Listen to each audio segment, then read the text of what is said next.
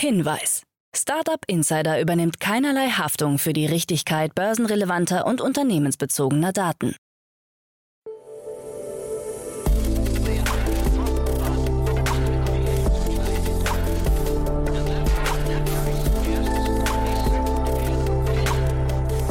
Startup Insider Daily. Morgen Update.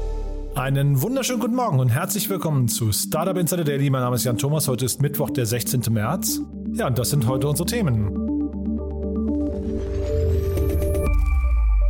Das Chemnitzer Startup Staffbase wird zum Unicorn. Dr. Lip holt sich 500 Millionen Euro. Das EU-Parlament stimmt gegen das Bitcoin-Verbot. CryptoPunks und Mibits wechseln die Besitzer. Und Südostasiens größtes Startup geht an die Börse. Heute bei uns zu Gast im Rahmen der Reihe Investments und Exits ist mal wieder Jan Mitschaiker von HV Capital. Ja, und wir haben eben genau über diesen Börsengang des größten südostasischen Startups gesprochen. Zum einen, aber wir haben auch über einen Streaming-Dienstleister gesprochen, den ich so gar nicht auf dem Schirm hatte. Ein total abgefahrenes Unternehmen, das, glaube ich, beweist, dass Streaming-Möglichkeiten dort schlummern, wo man sie gar nicht erwarten würde. Also ein sehr, sehr cooles Gespräch. Kommt sofort nach den Nachrichten mit Frank Philipp. Aber wie immer der kurze Hinweis auf die weiteren Folgen heute. Um 13 Uhr geht es hier weiter mit Henning Hartje. Ihr kennt ihn schon, er ist der Co-Gründer von Lotse. Und wir haben mal ausnahmsweise nicht über eine News gesprochen, sondern wir hatten uns ja vor drei Monaten dazu verabredet, dass wir mal über das Thema Negotiation Tactics sprechen. Ihr wisst vielleicht, Lotse ist ein Unternehmen, das sich im Procurement-Bereich aufhält und bei der Verhandlung von guten Deals im Einkauf unterstützt. Und deswegen habe ich mit Henning über Verhandlungstaktiken gesprochen, also Tipps und Tricks im Einkauf, aber auch generell. Ist, glaube ich, ein ganz cooles Gespräch geworden. Ist mal was anderes. Ich hoffe, es gefällt euch. Das ist auf jeden Fall das Gespräch um 13 Uhr. Und um 16 Uhr, wie jeden Mittwoch, meine liebe Kollegin Nina Weidenauer begrüßt im Rahmen der Reihe Junge Startups drei junge Unternehmen, die maximal drei Jahre alt sind und maximal eine Finanzierungsrunde in Höhe von einer Million Euro abgeschlossen haben. Heute geht es um ein Startup aus dem Ernährungsbereich. Es geht um ein dynamisches Fotoalbum. Und es geht um eine Beziehungs-App. Also mal wieder drei sehr vielseitige Themen. Ich finde es auf jeden Fall immer ein cooles Format, muss ich sagen, weil gerade die jungen Startups ja noch extrem brennen für ihre Ideen und äh, unglaublich euphorisch sind, unglaublich enthusiastisch. Ich sage ja an dieser Stelle immer, man hört das Leuchten in den Augen und es macht wirklich großen Spaß dazu zu hören. Das ist wie gesagt unsere Reihe um 16 Uhr. Hört euch das mal an, ist immer sehr kurzweilig und irgendwie auch immer sehr inspirierend. Bin gespannt, wie ihr das findet. Also das auf jeden Fall unser Gespräch um 16 Uhr. Jetzt kommen noch kurz die Verbraucherhinweise und dann geht's hier los mit Frank Philipp und den Nachrichten und danach dann Jan Mitschaiker von HV Capital. Startup Insider Daily. Nachrichten. Stuffbase wird zum Unicorn. Das Chemnitzer Startup Stuffbase, ein weltweit führender Anbieter einer digitalen Plattform und App für die Mitarbeiterkommunikation, hat seine Serie E Finanzierungsrunde über 106 Millionen Euro verkündet und steigt dank seiner neuen Bewertung zum Unicorn auf. Angeführt wurde die Runde von den bestehenden US-Investoren General Atlantic und Inside Partners. Erst im März letzten Jahres hatte das Startup 122 Millionen Euro eingesammelt und anschließend mehrere internationale Akquisitionen getätigt. Stuffbase verzeichnet nach eigenen Angaben rund 2000 Kunden. 10 Millionen US-Dollar für Vital. Das Kölner Startup Vital produziert ein digitales und pfandfreies Mehrwegsystem für Takeaway- und Delivery-Dienste. Im Rahmen einer neuen Finanzierungsrunde hat das Unternehmen 10 Millionen US-Dollar eingesammelt. Investiert haben die IP Group aus London, Rubio Impact Ventures Amsterdam, Gracia Equity und mehrere Angel-Investoren wie die Flixbus-Gründer, Fodora-Gründer Emanuel Palua und Tiergründer Lawrence Leuschner. Das Unternehmen ist derzeit in Deutschland, Österreich und Frankreich aktiv und plant den Markteintritt nach Großbritannien und in die Niederlande. EU-Parlament stimmt gegen Bitcoin-Verbot.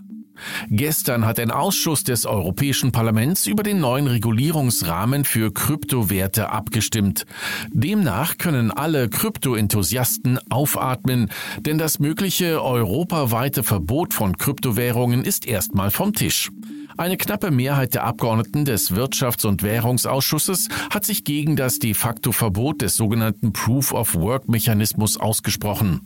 Hintergrund der Überlegungen war der hohe Energieaufwand des sogenannten Proof-of-Work-Mechanismus, der sowohl beim Schürfen als auch bei den Transaktionen anfällt.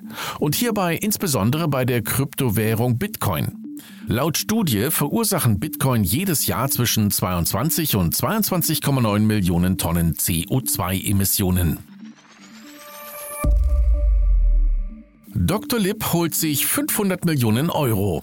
Das deutsch-französische Startup Doctolib hat seine neue Finanzierungsrunde bekannt gegeben. Dabei konnte das 2013 gegründete Unternehmen insgesamt 500 Millionen Euro allokieren, angeführt von der Beteiligungsfirma Eurasio. Doctolib betreibt eine Online-Plattform für Arzttermine. Per Browser oder Smartphone können Nutzer mit wenigen Klicks einen Termin etwa beim Hausarzt, Orthopäden oder Neurologen buchen. Die Bewertung liegt im Zuge der Runde bei 5,8 Milliarden Euro. Ob sich die Bestandsinvestoren Excel und General Atlantic ebenfalls beteiligt haben, wurde nicht kommuniziert. Laut Unternehmensangaben verzeichnet Dr. Lip allein in Deutschland mehr als 10 Millionen Nutzer. Fliegt Russland aus dem World Wide Web? Mit über 5 Millionen registrierten Adressen gehört .ru, das Kürzel für Russia, zu den zehn meistregistrierten Top-Level-Domains der Welt.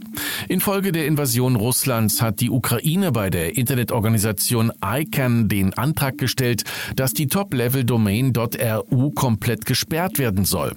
Damit könnten alle Websites mit URLs unter dieser Top-Level-Domain nicht mehr aufgerufen werden. Die ICANN, ein 1996 in Kalifornien auf Initiative des US-Wirtschaftsministeriums gegründetes Unternehmen, hat den ukrainischen Antrag abgelehnt, möglicherweise aus Angst vor einem weitreichenden Präzedenzfall.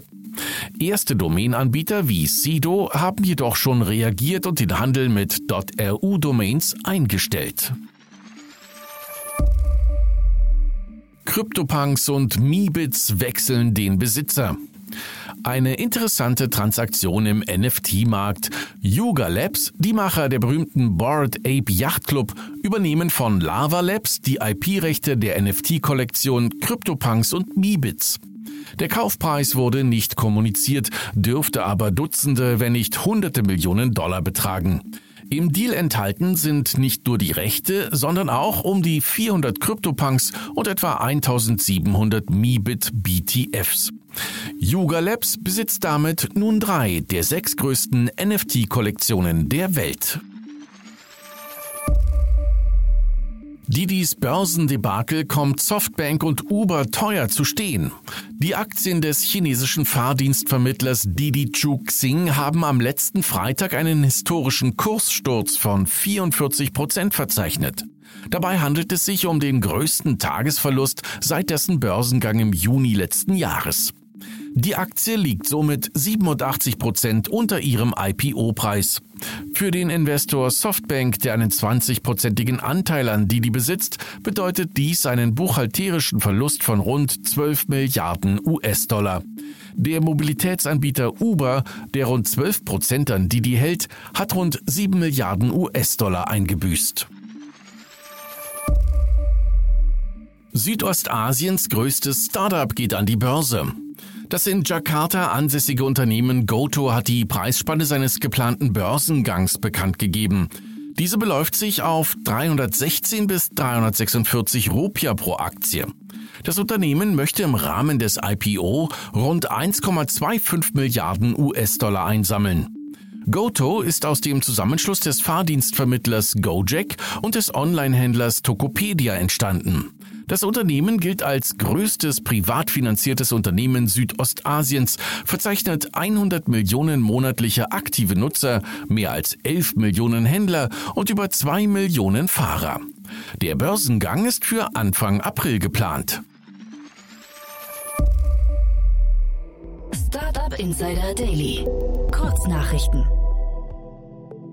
Die Berliner Suchmaschine Ecosia hat angekündigt, grüne Energiegewinnung verstärkt unterstützen zu wollen und hat damit begonnen, einen Teil seiner Gewinne aus Werbeanzeigen in grüne Energie zu stecken.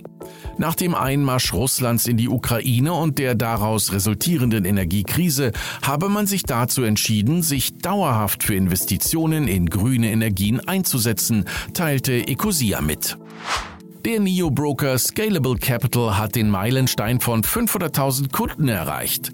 Alleine in den vergangenen sieben Monaten konnte man die Kundenzahl um zwei Drittel steigern. Derzeit verwaltet Scalable Capital nach eigenen Angaben über 6 Milliarden Euro an Vermögen auf seiner Plattform. Die EU-Kommission winkt den Amazon-Kauf des Filmstudios MGM durch. Die Übernahme werfe keine wettbewerbsrechtlichen Bedenken im europäischen Wirtschaftsraum auf, teilte die EU-Kommission am Dienstagabend mit. Im Mai letzten Jahres hatte Amazon verkündet, die MGM-Studios für 8,45 Milliarden US-Dollar übernehmen zu wollen. Die größte US-Kryptobörse Coinbase hat den Service Coinbase NFT angekündigt und will sowohl Nutzern als auch Künstlern ein einzigartiges soziales Feature bieten. Bereits 2,5 Millionen Menschen stehen auf der Warteliste. Derzeit befindet man sich in Gesprächen mit über 100 NFT-Machern.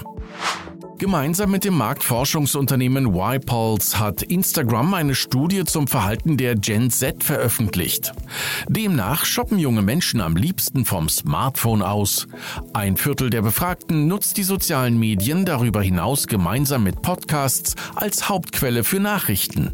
Und besonders erfreulich, fast 60 Prozent der 13- bis 24-Jährigen geben an, eines Tages ihr eigenes Unternehmen gründen zu wollen. Und das waren die Startup Insider Daily Nachrichten von Mittwoch, den 16. März 2022. Startup Insider Daily. Investments und Exits. Cool. Ja, wie immer, wenn er hier ist, freue ich mich. Eine große Ehre. Jan Mitschaikas hier von HV Capital. Hallo. Ja, die auch so. das kannst bei mir natürlich. Aber äh, ja, Herr Jan. Ja, freue mich sehr, dass du da bist und habe auch gerade schon gesagt im Vorfeld, ich freue mich über die beiden Themen, die du mitgebracht hast. Die sind wirklich super cool, muss ich sagen. Sehr besonders. Aber vielleicht bevor wir einsteigen, bleiben wir beim Gewöhnlichen. Reden wir über HV Capital. Äh, wer seid ihr? Was macht ihr?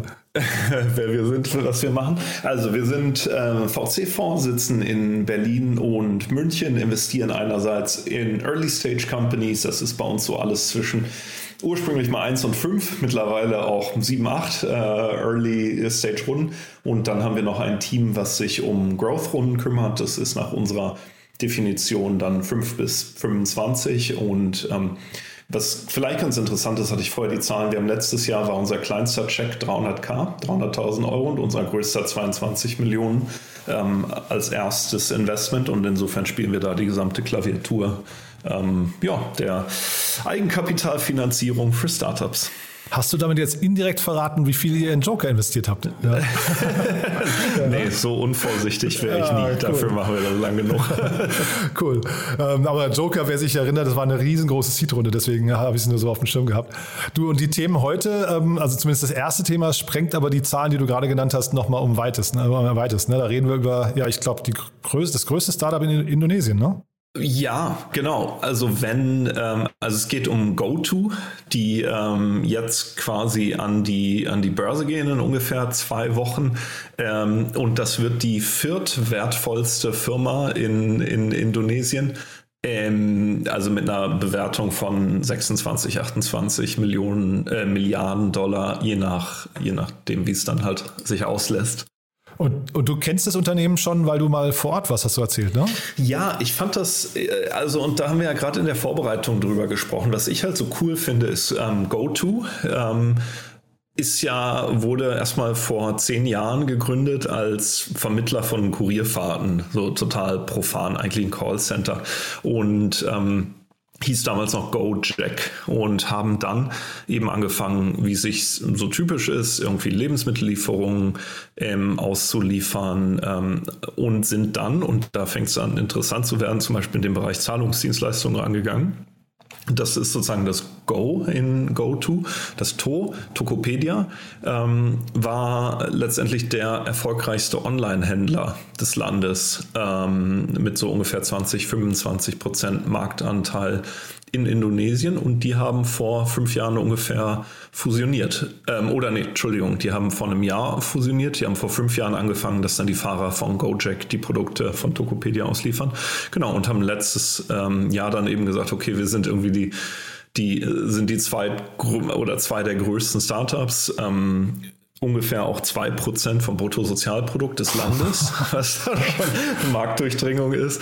Ähm, genau, und die eben diese Super-App entwickeln und betreiben. Ja, und ich habe mir, ich habe gesehen hier 100 Millionen monatliche Nutzer, ne, 11 Millionen Händler und 2 Millionen Fahrer. Das sind, sind so Dimensionen, die kann man sich gar nicht vorstellen, finde ich. Ne? Nee, aber was, genau, was ich halt damals, als ich in Jakarta war, ähm, so interessant fand, ich habe mir dann eben über Gojek ein Taxi gerufen und wer Jakarta kennt, weiß, Jakarta ist im Wesentlichen ein Stau. Das ist keine Stadt, das ist ein Stau. Und, ähm, und dann poppte eine Meldung auf, hier dein Taxi ist da, ich setze mich ins Taxi rein und dann sagten die, ähm, willst du für ähm, x äh, Euro, irgendwie ein kleiner Betrag, jetzt einen Film gucken? Wo ich so dachte, ähm, Why not? Wenn ich jetzt eh die nächste Stunde im Stau stehe, Aha. ist es ja total schlau, diesen Eyeball, den sie hatten, ähm, sofort nochmal zu monetarisieren. Aha. Und was ich da eben interessant finde, ist ähm, in China insbesondere, teilweise aber auch in, in Japan und eben jetzt hier mit GoTo in Südostasien dieses Konzept der Super App, wo man einfach relativ unterschiedliche Dienstleistungen, Angebote kombiniert, Mobilität, Zahlungen, Onlinehandel, alles Mögliche, ähm, eben in einer App statt wie bei uns, wo es halt Netflix gibt und ein Uber und einen Volt und einen, keine Ahnung, PayPal etc. Ich finde, so wie du das gerade beschreibst, ist das total äh, plausibel. Ne? Ich würde jetzt auf den ersten Blick nicht denken, dass eine Film-App und eine, weiß nicht, Taxi-App zusammenpassen. Ja, ja und ich frage mich ein bisschen, warum. Ja. Ähm, manchmal gibt es ja auch so Unterschiede. Ich weiß nicht, wer sich mal eine japanische Webseite zum Beispiel angeschaut hat. Ähm, ist ja ein ganz anderer Style. Manchmal gibt es ja so Unterschiede im Management. Ich erinnere mich, aber jetzt kommen wir so ein bisschen ins Anekdotische. Samsung, die mal erzählt haben, die rechnen keinen IRR oder ROI aus. Die wollen einfach möglichst viel Free Cashflow haben. Ähm, ja, wo wir halt immer denken, dieses Thema Fokus und eine Sache gut machen und dann bin ich der Marktführer im Bereich Video etc. versus zu sagen, hey, egal, ich mache alles, ähm, was irgendwie zusammenhängt oder auch nicht. Ja, wobei das natürlich so ein bisschen mit dem Thema Spezialisierung konträr läuft. Ne? Also man versucht ja irgendwie, also ich glaube, wenn man versucht, jedem irgendwie alles recht zu machen, dann macht man ja irgendwie auch erfahrungsgemäß nichts richtig. Ne? Ähm, ist das, also siehst du das auch oder würdest du sagen, eher du erwartest, dass irgendwann dieser, dieser Trend zur Super-App auch nach Europa oder vielleicht auch, ich weiß gar nicht, in den USA ist es, glaube ich, auch noch nicht so, so nee, gang und gäbe, ne? Nee, vielleicht, ich glaube, die, ich meine, die Super-App wäre ja eigentlich WhatsApp gewesen. Ähm, einfach, wenn man die Reichweite überlegt, und das ist ja eigentlich ein Trauerspiel, da ist ja überhaupt nichts passiert in den letzten zehn Jahren. Ähm, außer, dass meine Frau mir Sprachnachrichten schicken kann und ich die jetzt schneller abspielen kann. Aber ähm, nee, also ähm, ja, eigentlich äh, viele dieser Apps kommen ja entweder aus, dem, aus, aus unseren Ubers oder eben aus diesen, äh, gerade in China, aus den Messenger-Apps, die natürlich eine brutale Reichweite und Nutzungsfrequenz haben. Hm. Ja, bin ich bei dir. Also jetzt WhatsApp, ich weiß es nicht im Detail, weil man sieht immer, das Thema Regulatorik ist natürlich ein Thema dabei. Ne? Mhm. und man sieht ja jetzt in Europa zum Beispiel Klarna geht ein bisschen den Weg der Super-App, äh, was man mitbekommt. Revolut auch, ne? die, die haben angefangen mit Reisen. Oder immer ein gutes Beispiel finde ich hier in Estland äh, Bolt, die ja mittlerweile, glaube ich, auch so um die 10 Milliarden wert oder 9 Milliarden oder was waren, äh, wert sind, die ja zumindest diesen Bereich des ähm, Ride-Sharings ähm, oder, oder Ride-Hailings oder wie man es nennen möchte, dann irgendwie ausgeweitet haben in Lieferdienste, E-Commerce und, und Grocery und so weiter, ne? Das stimmt. Ich glaube, im Fintech-Bereich, ähm, gebe ich dir vollkommen recht, geht das vor allem los. Also Klarna, die einfach sagen, okay, du kannst halt Buy Now, Pay Later machen, du hast die Klarna-Kreditkarte, du hast dein Festgeld, du hast dein Bankkonto. Letztendlich ist mein Eindruck im, im Fintech-Bereich, jeder, der einen Kundenzugang hat, bietet irgendwann einfach alle Produkte an, mehr oder weniger. Ähm, für mich wäre aber der Sprung ein ganz anderer. Also wenn man jetzt zum Beispiel sagen würde, keine Ahnung, eine Flink und eine N26 fusionieren oder ähm, irgendwie so, I don't know. Ähm, ja, aus, aus Tencent irgendwie Ant Financial, ähm, die große Versicherung, die, die da entstanden ist, ähm, why not? Vielleicht liegt es auch an der Verfügbarkeit von Kapital. Am Ende ja, aber sowas know. muss entstehen. Ne? Also man sieht es ja jetzt hier auch, die sind ja nicht als Super-App gestartet, sondern äh, die haben mit einer kleinen Spitzenidee angefangen. Also Callcenter hast du ja gesagt, für, für ähm, was waren es hier, für irgendwelche Lieferanten oder Kuriere. Ne? Und dann hat sich das langsam entwickelt. Wahrscheinlich muss man eben auch gucken, wer, wer ist der Kunde und muss sich dann so langsam rantasten und weiterentwickeln. Ne? Ja, das stimmt. Das ist natürlich schwierig. Also wenn bei uns jetzt ein Gründer vorspricht und sagt, ich brauche keine Ahnung, 100 Millionen, um eine Super-App zu entwickeln. ähm, ja, ich, äh, es wäre interessant für mich und davon habe ich als, als kleiner Early-Stage-VC halt keine Ahnung, was die, die Apps mit der großen Reichweite davon abhält, ähm, so vollkommen quere Sachen zu bauen. Ich bin ja ein großer Freund vom Doppelgänger-Podcast und der Philipp Glöckner, äh, Glöckler, ähm, der haut immer mal wieder so, so Thesen raus, so Sprüche, wo da, die sind so ein bisschen zwischen Genie und Wahnsinn, äh, weil er die halt irgendwie so aus der Hüfte schießt. Und der hat mal irgendwann zum Thema Super App gesagt, ähm, dass ähm, für ihn eigentlich die Super App sein Handy ist, ne? also der, das iPhone. Und da ist natürlich auch viel dran, ne? wenn du halt irgendwie, also vielleicht, vielleicht hat Apple schon längst die Funktionen einer Super-App übernommen, äh, weil du halt eben den einen Zugang und dadurch eben auf verschiedene Ökosysteme zwar noch geleitet wird, aber eigentlich hinterher konzentriert sich das bei Apple dann doch irgendwie, ne? Das ist natürlich ein sehr schlauer Kommentar, weil gerade Richtung Apple Pay, Apple ID, genau. also so diese Funktionen, so Identität und Zahlung, die ja da zugrunde liegen, wenn Apple die übernimmt, ähm, dann ja vielleicht, ja, vielleicht, ist das so im, ja. in Europa und in den USA. Ja, und dann muss man eben mal gucken, was passiert da mit den Super-Apps, die sie gerade probieren. Ne? Vielleicht ist das auch nochmal ein, so ein Endkampf, so ein Endboss, den wir dann irgendwann sehen. Ja, bin, bin sehr gespannt. Ja. Facebook hat ja mal versucht, auf ähm, iOS einen eigenen App Store anzubieten. Ach ja, echt? Wo ich dann innerhalb von Facebook konnte ich mir dann so HTML5 Spiele und so Mini-Apps ähm, an, also nicht runterladen, aber quasi auf den Homescreen legen und da auch über Facebook bezahlen und so. Ähm, und das fand Apple halt gar nicht lustig. Ja. Ja, ich meine, den, das verfolgt ihr wahrscheinlich auch gerade, ne? Diese ganzen, diese ganzen ähm, Gerichtsurteile, die dann irgendwie versuchen, Apple zumindest aus diesem Monopol der, des, des, des ähm, Provisionsshares, was sind es, 15 bis 30 Prozent, glaube ich, die sie jedes Mal nehmen, ne? Dann da irgendwie genau. ähm, äh, genau. das, das, zu unterbinden. Das ist natürlich auch für, zumindest für Startups ist das irgendwie, glaube ich, eine Katastrophe. Ne? Das kennst du wahrscheinlich von früher ja auch noch mit Facebook analog, ne? Ich bin da aber immer hin und her gerissen, ehrlich gesagt, weil ähm, also wenn ich wenn ich natürlich irgendwie versuche, Produkte oder Services zu verkaufen, die irgendwie eine, eine, normale Margenstruktur haben, dann tut das natürlich extrem weh. Wenn ich hingegen digitale Produkte verkaufe, ähm, dann habe ich ja eh eigentlich 100% Marge. Ähm, und gleichzeitig, was Apple liefert, ist ja global Payment etc. und eine Distribution Infrastructure mit dem App Store, die ich ja sonst selber bauen müsste. Ähm, insofern, ich war da immer eher ambivalent bei dem Thema.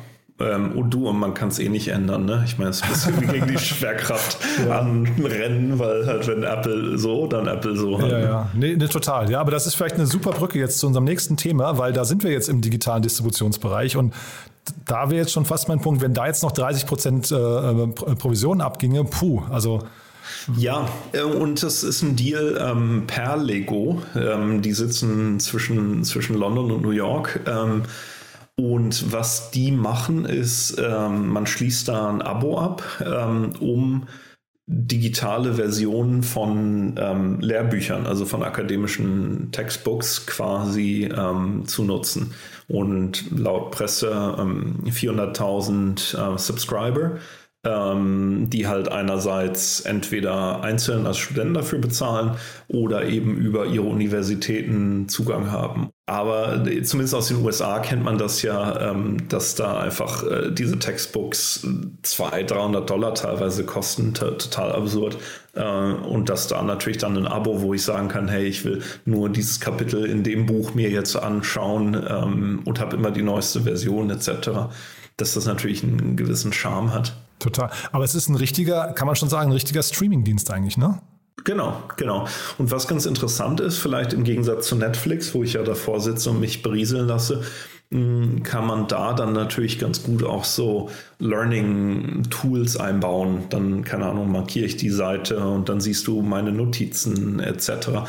Und insofern kann man dann Bücher natürlich dann auch als die Basis von einer Lernplattform ähm, aufbauen. Mhm. Ich finde das mega smart. Ich weiß nicht, wie du es findest, aber ich finde erstmal, ähm, wenn man es jetzt mal vergleicht, zum Beispiel gibt ja hier in Deutschland Masterplan oder so, die ja auch, äh, ähm, oder Udacity und solche, oder, ne, die, die ja auch versuchen im Prinzip ähm, äh, Lerninhalte zu vermitteln, aber die produzieren die erstmal. Ne? Und hier gehen sie einfach hin, so ein bisschen wie man sich das vielleicht auch in der Zeitschriften, Zeitungsbranche immer gewünscht hat, dass man versucht, äh, bestehenden Content irgendwie einfach zu monetarisieren als, als monatliches Abo. Ne?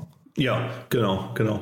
Ich glaube, der interessante Punkt ist ja ähm, quasi, was sagen die, die Verlage dazu? Denn natürlich einerseits zu sagen, hey, ähm, für das Buch nehme ich 200 Euro und wahrscheinlich gehen davon 30 Prozent an Amazon und dann habe ich noch Libri dazwischen und am Ende habe ich halt, also Bücher sind ja sehr, sehr ähm, ja, profitabel einfach, wenn man es wenn man's gut macht, ähm, denen dann zu sagen, hey, du kriegst halt irgendwie whatever 50 Prozent von 10 Euro pro Monat versus 200 Euro einmalig kann ich mir natürlich vorstellen, dass das nicht unbedingt nur auf Begeisterung stößt. Total. Ja, das Pricing finde ich hier auch schwierig. Ich finde, das finde ich aber übrigens, ich weiß nicht, wie du das siehst, das finde ich bei allen Streaming-Anbietern irgendwie kompliziert. Man sieht ja, Netflix versucht gerade ähm, Preiserhöhungen durchzudrücken. Spotify kommt auch nicht so richtig auf den grünen Zweig, weil sie äh, gefühlt aus meiner Sicht auch viel zu günstig sind für das, was sie bieten. Und jetzt hier würde ich auch denken, mit, mit 8 bis 12 äh, Dollar im Monat, ähm, weiß nicht, ob das funktionieren kann, ne? ja, das stimmt. Ich glaube, der Hebel, mm, der äh, wie Spotify ja auch an die, an die Verlage, an die Publisher rangegangen ist, war ja immer so nach dem Motto, okay, mm, ihr versucht im Moment die ähm, habe ich bei Daniel Eck einmal gehört. Äh, ihr, ihr grabt im Teppich nach den Pfennigen und oben an der Decke sind ganz viele Euroscheine. Also nach dem Motto, ihr, ihr versucht die alten, kleinteiligen Sachen zu retten ähm, und ich denke, das Ähnliche wird ja, wird ja hier auch der Pitch sein, dass man eben sagt, ähm, bisher die Leute nehmen es sich aus der Bibliothek, die gehen irgendwie auf Sci-Hub und laden sich die PDFs runter. Ähm, sie verkaufen die gebraucht etc. Und ähm, da dann eben einerseits diese digitale Distribution zu haben, aber dann auch mit dem, mit dem Tooling, vielleicht Analytics, wie lange lesen die Leute, wo brechen sie ab, ähm, diese Workflow-Tools etc., dass das vielleicht einfach ein ganz, ganz cooler Pitch ist.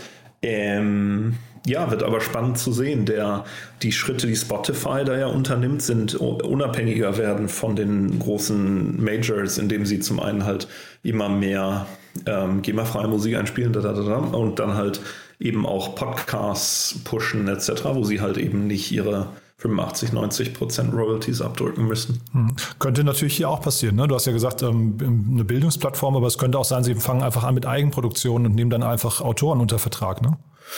Genau, Genau. Äh, ich glaube, das ist dann halt tricky, weil so wie ich das verstanden habe, ist es, sind es ja oft die Professoren, die dann sagen, ähm, hier, du musst das und das Buch Ach so, lesen. ja, stimmt. Ja. Ähm, das wird dann natürlich tricky. Aber vielleicht gibt es so generischen Content, dass man sagt, hey, wie eine, keine Ahnung, eine Zelle im Körper funktioniert da. Das funktioniert. ja, aber super spannendes Thema trotzdem. Ich hätte, ich hätte es nicht gedacht, dass die schon so weit sind. Vielleicht nochmal kurz zu der Rundengröße. Ne? 50 Millionen haben sie eingesammelt. Das ist ja schon, schon auch äh, sagen wir, ein, ein ordentliches Niveau, oder? Ja, definitiv. Ja. definitiv. Und die VCs, kennt man die, ähm, die da mit dabei sind? Kommen halt aus dem Publishing.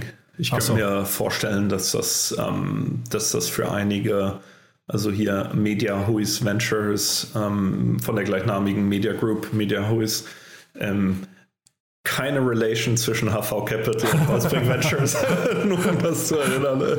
nee, aber ähm, genau, das sind, glaube ich, dann einfach so hochstrategische Investments, wo jemand sagt, okay, ich bin eh in dem Bereich unterwegs, ähm, da, da muss ich bleiben, da muss ich dranbleiben. Ach so, also schon Strategen, weil das ist ja immer ein Signal dafür, dass dann vielleicht hinten raus die Runden doch nicht mehr so groß werden können eigentlich, ne? Ja, beziehungsweise, dass das dann oft, genau, ähm, also Strategen, wir machen ja teilweise wirklich gute Erfahrungen mit Strategen, Strategen, mhm. ähm, um da an einige unserer Co-Investoren Shoutout zu geben.